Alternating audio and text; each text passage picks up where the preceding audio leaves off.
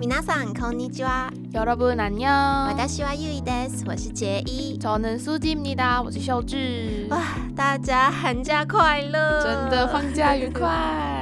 哎，我们秀智寒假都在干嘛？最近就是，毕竟寒假这次也蛮短的嘛，就选择在家软烂的。哦，软烂女子是吗？对，就是每天可能什么睡到十一点、十二点啊。哎，其实杰一也是，而且杰一好像比秀智更夸张，是会睡到就是下午一点左右。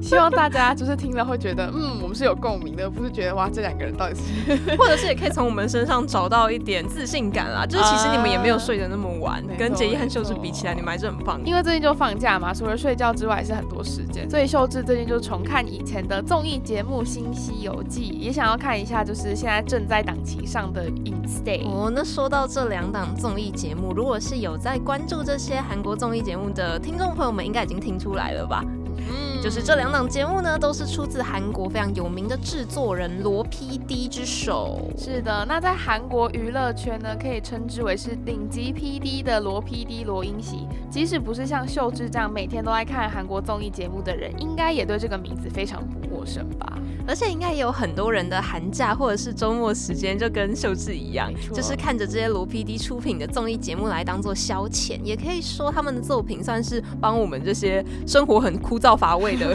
人带来很多欢乐。对，可能像之前有《新西游记》的时候，就会每周都非常期待周末更新新的集数，然后可能就非常舍不得把它看完，因为想说可能我把那一个多小时的节目看完，然后我那一个礼拜的笑声可能就是集中在那时候就没了。对，会特别期待它更新的那一对天。真的真的。所以，我们今天就想要带大家一起来认识这位韩国的顶级电视制作人罗 PD。虽然秀智也不是真的到非常专业啊，例如说就是可能很认识他，或者知道一些秘辛啊跟他很熟对，但当然不是这样。今天就是以一些秀智的浅见，还有一直以来长期收看罗 PD 作品观众的视角，来跟大家一起聊聊这位传奇人物吧。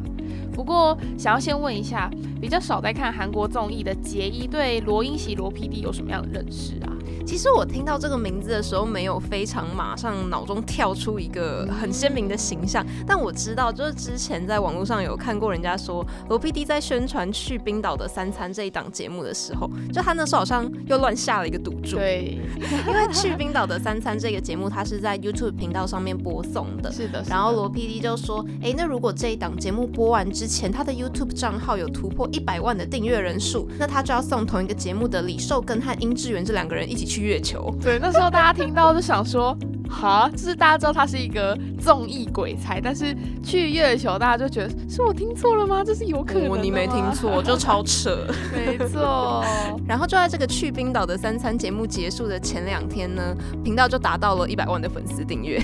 所以那时候罗 PD 就赶紧出来开一个紧急直播，就说如果爱，请退订。就大家如果还支持我的话，拜托你们退订阅，不然我可能就是要破产，再也没有办法做节目的。没错，这就是杰一第一次认识罗 PD 的契机。就在此之前，其实没听过他的名字，但因为实在是太好笑了，所以印象很深刻。你有办法想象一档节目是在月球上进行拍摄？而且后来还有人去研究，就是去一趟月球要四千亿韩元哦。哇哦！就如果因为也不只是一个人去嘛，他还有就他的成员李寿根跟殷志源，甚至是其他的拍摄团队，如果要一起去，那可能是一个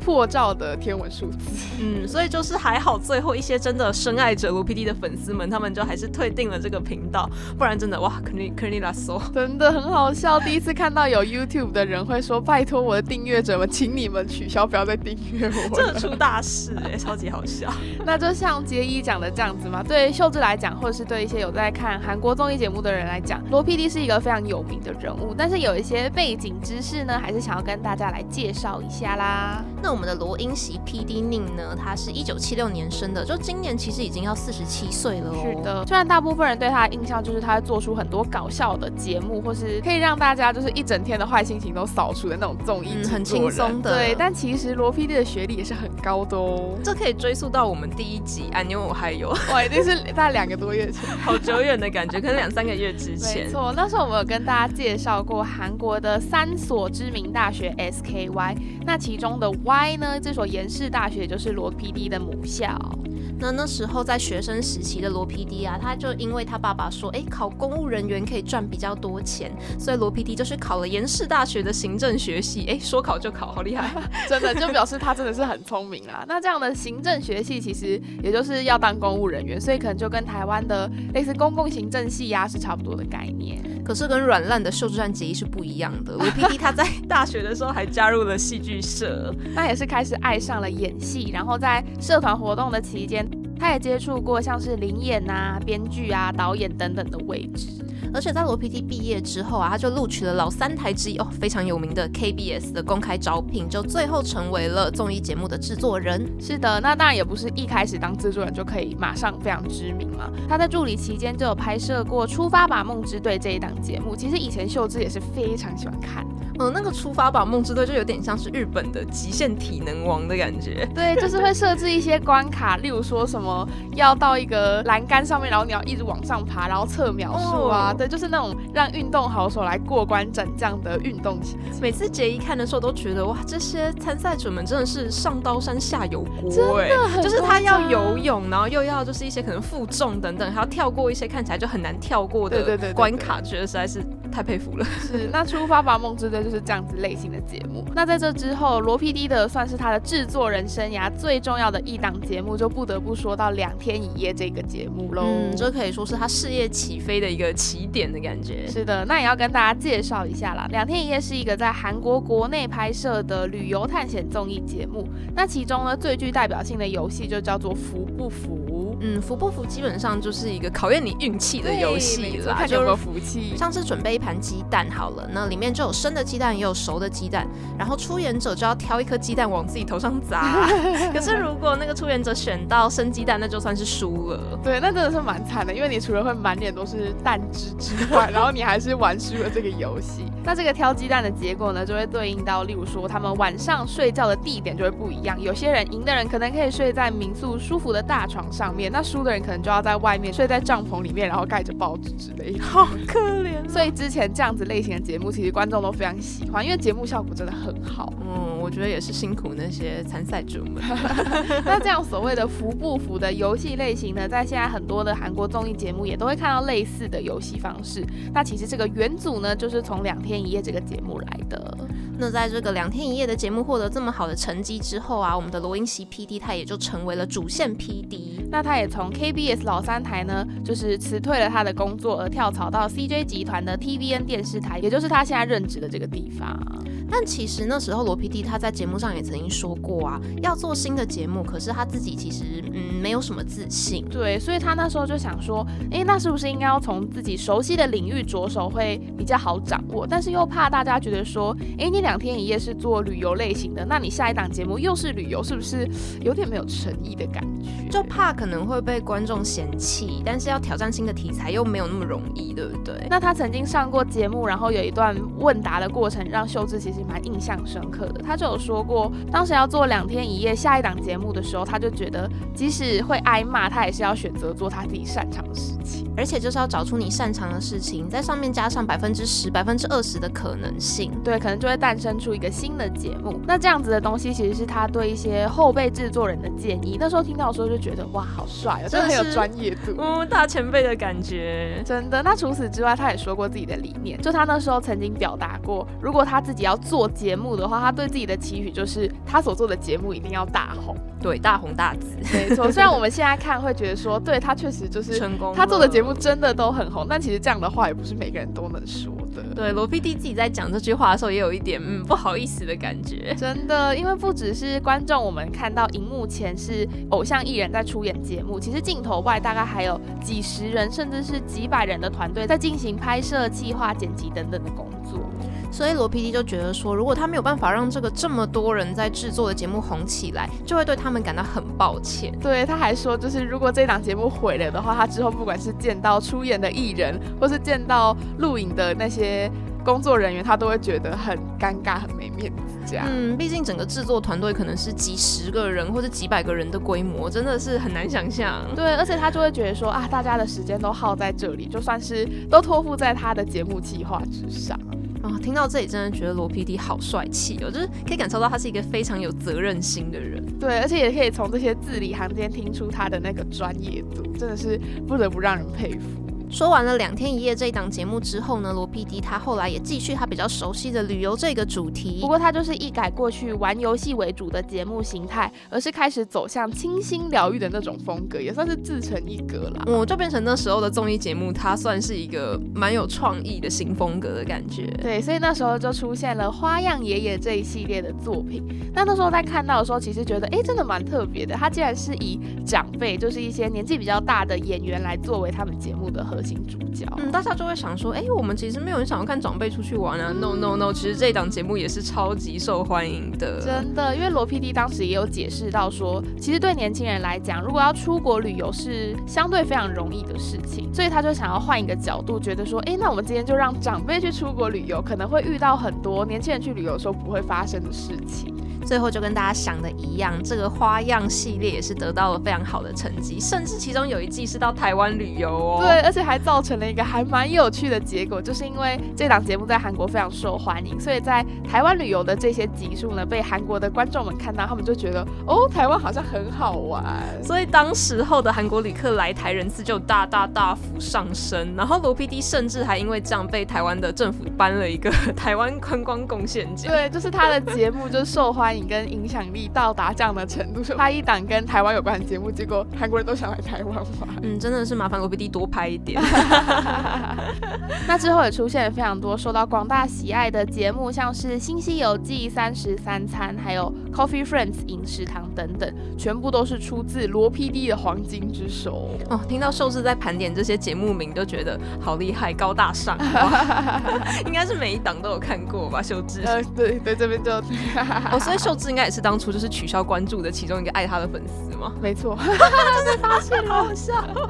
虽然很想看到世界最初在月球拍的综艺节目会长什么样子，但是不知道能不能拍得出来。罗 PD 可能会先被炒鱿鱼，因为制作费太高了。对，那罗 PD 就是制作这么多档就是脍炙人口的节目，他也算是在旧媒体，也就是电视产业打滚了十几二十年。嗯，有一种媒体界大佬的感觉，真的。那不过对于这么有经验的罗 PD 来讲，他一样也。要面对就是新时代的这些年轻人，他们对于观看电视或是观看影片习惯的改变，嗯，感觉好像说到杰一的科技在学的东西，对，就好像哎，怎么开始上课的感觉？嗯，因为现在年轻人其实也就几乎都不太看电视了嘛。现在的节目收视率大概如果有个百分之三左右，就算是蛮厉害的，就可能会是当年一些颁奖典礼啊，就会是非常非常厉害，大家都会觉得很会得奖的那种类型。不过像是罗 PD 他在制作两天一夜这档节目的时候，那如果收视率是百分之十几的话，罗 PD 还会有点难过，检讨自己是不是哎哪里做的不够好啊？真的很夸张，因为当时两天一夜的收视率其实是有大概二三十趴这么多。哦，对，所以对他来讲，二三十是一个平均分数，十几代表不好，这很难想象，有点像是台湾以前可能只有台式、华视、民视那种感觉，就大家都是三分之一，看你要看哪一个，所以你随便一个节目播出去，可能就是全台湾有三分之一的人在看这样子。啊，好厉害哦！想到以前的那些偶像剧啊什么的，现在真的是完全没有办法想象，如果近期出现一档节目的收视率有十几趴，就是有双位数，那到底会是什么样的节目？那应该真的是万人空巷了吧？很夸张哎，现在已经是完全没有办法想象了。那就是面对这样子媒体新时代的转变啊，罗 PD 他也开始跨足了 YouTube 界。没错，那也就是刚刚杰一提到他开始认识罗 PD 这个人的一个契机。他就以《两天一夜》以及《新西游记》这两档节目的老面孔、老组合殷志源跟李寿跟两位艺人推出了去冰岛的三餐这系列的节目。对，就是那个月球赌注的开端，真的很好笑。但罗 PD 其实还有个非常厉害的地方，就是他手下有这么这么多的节目，但是他可以很巧妙的让这些节目之间产生关联哦。因为像是去冰岛的三餐啊，就算是有点结合了《新西游记》和《三十三餐》这两个节目的内容。是的，那就像前面我们有讲到，他曾经下赌注说，如果订阅破一百的话，要去月球拍节目。这其实如果是常常看罗 PD 节目的观众会知道，罗 PD 是一个非常喜欢打赌的。哦，只要一查罗英喜 PD，你就会发现他后面跟的关键字是打赌。对，这边不是说他可能有什么不好的赌博啊，或者是一些风波，他是非常喜欢在他节目制作的过程中跟那些出演者有一些打赌，就例如说谁赢了可以干嘛干嘛之类的。那其实去冰岛的三餐这个节目也是在《新西游记》拍摄过程中，他们真的有一个抽奖的环节，然后里面的一个奖项就是，如果你抽到，你就可以去冰岛看极光啊。我也想去，对，就是你看他可以把节目里面的一些环节弄得非常的高大上，就想说一般抽到可能就是什么送你一些文化商品券啊，或是可以去哪里玩，结果他的规模是去冰岛。哇，P D 本人真的是就非常的有综艺感，对他也是很敢玩，所以当时就是在《新西游记》里面呢，由殷志源跟李寿根抽到了，真的让他抽到，可能是一百张里面有一张是去冰岛，结果就真的被抽到了。哇塞，那我在想罗 P D 他可能真的有考虑过要去月球拍，只是研究过之后发现可能太贵了。如果没有钱的问题的话，他应该真的会去月球。真的是一个非常会怎么讲计算那种节目效果的人。那他真的也没有食言哦，他因为。为他们的成员抽到了去冰岛这个奖，所以他就真的把他们两个送送去冰岛，然后还拍成这一档节目，真的太厉害了！我们给罗 PD 拍拍手，献上我们的掌声。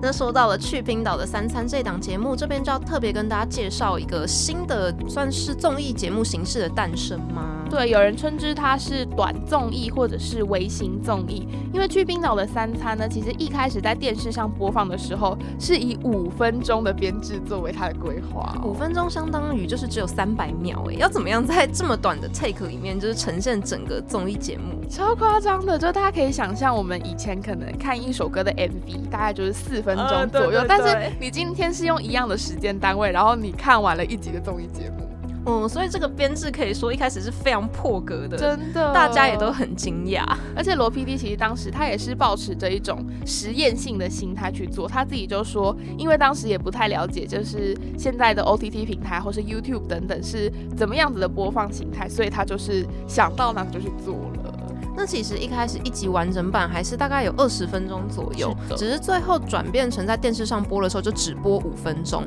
那你想看完整版的话，就要到 YouTube 上面去看。真的蛮酷的，因为当时大家就还是习惯以电视作为一般综艺节目的收看方式，但现在反而变成是我电视先播一个可能类似预告版或精华版，那如果你想要看完整版，请你到 YouTube 上。对，电视拿来播预告片是一种宣传手段。没错，那这样的实验呢，其实最后也算是蛮成功的哦。因为去冰岛的三餐系列虽然节目就是时长比较短，但每一集基本上呢在 YouTube 上面都有三百多万的浏览次数。哇！是不是也是因为他有百万的订阅粉丝？没错，可能是因为这档节目也非常受欢迎，所以当时的订阅数就是节节攀升，真的太厉害了。对，那秀智其实当时，因为刚刚前面有讲到，就是我们在讲这个主题的时候，跟我们本身的科系就是蛮有关系的。没有错，看了就是啊，一边顺便哀叹一下现在小孩不看电视这件事情。那在之前呢，秀智其实有在课堂上以这个去冰岛的三餐作为案例来写成我的期末提案。期末提案吗？如果是结一的话，只会写说哦，韩国知名 PD 说要去月球。对，就是其实蛮有趣的，因为在做这个主题的时候，是现在把它当成是 podcast 的形式跟大家分享。但其实我也是曾经有把它做过类似论文的方式来研究罗 PD 这个人物，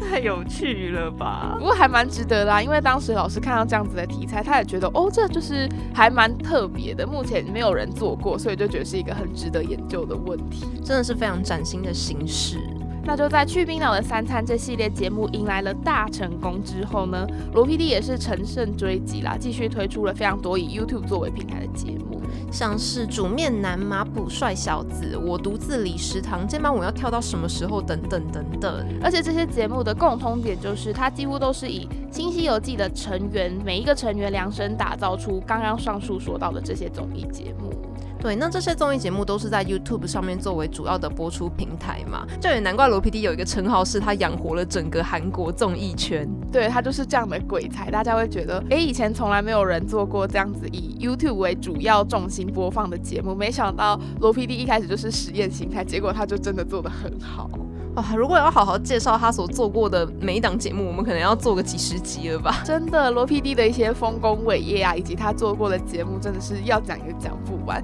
不过，如果大家有兴趣想要特别听我们介绍什么关于罗 PD 的内容，或者是哪一些综艺节目想要更深入的了解，也可以告诉我们哦。对，秀智就是早就已经准备好了，身心灵都准备好了，只是怕我讲太多，大家不想听。那关于罗 PD 的近况啊，除了现在正在档期中的《In Stay》，还有肩膀我要跳到什么时候，跟穿着正男的恶魔之外，还有一件事情，现在也是讨论度非常高的，要跟他分享一下，那就是他最近出演了《新西游记》固定班底之一的宋敏浩这位艺人主持的节目。那他们呢，就是在节目上又打赌了，对，又打赌了，没有听错。如果罗 PD 打赌赢了，他就可以得到宋敏浩三个月任意使用权。就例如说什么，今天我突然想要找你来干嘛干嘛，那你就要出现之类的感觉，帮我按摩。对，那如果是宋敏浩赢了的话呢，他提出的要求是他希望罗 PD 为他拍摄一档是以他为主角的综艺节目。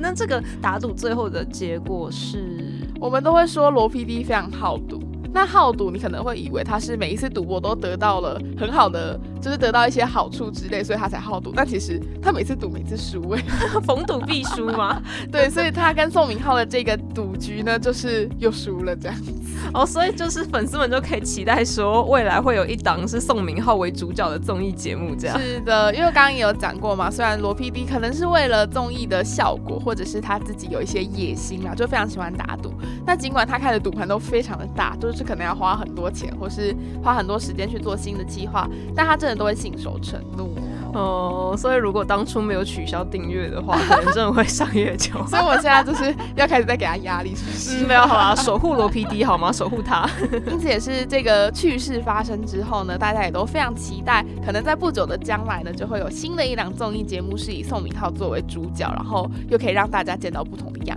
子。嗯，只能说不管是长虹的新西游记啊，还是三十三餐期待会有新的一季之外，未来还能再看到什么新节目，大家应该也都可以跟我们一起期待哦。没错没错，那我们今天就算是借用了一点点时间，跟大家介绍了罗 PD 这位可以算是韩国电视圈的一位传奇制作人。嗯，而且今天是我们开始人物志单元的第二集哦。对，就是为大家带来了韩国的这位罗英喜 PD。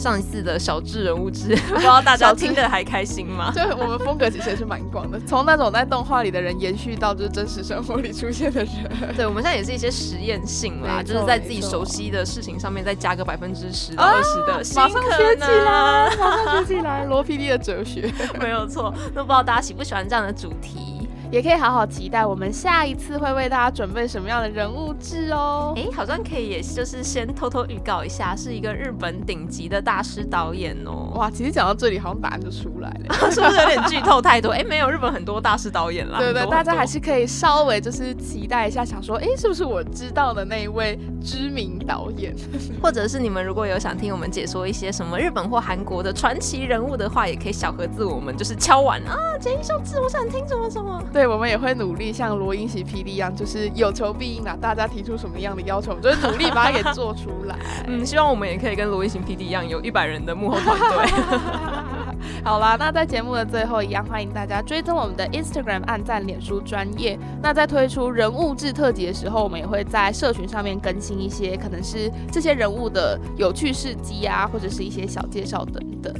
最后这一集节目来到这边，也要先跟大家说拜拜啦！大家寒假好好过。没错，那就是大家真的寒假如果有空的话，也是欢迎大家再回去听一些我们之前做过的主题，会觉得嗯，就是杀时间，然后可以得到一些知识，这样对，回味一下，又有趣又可以学到新知识。那这期节目就到这边，我是秀智，我是杰一，安妞，马到呢。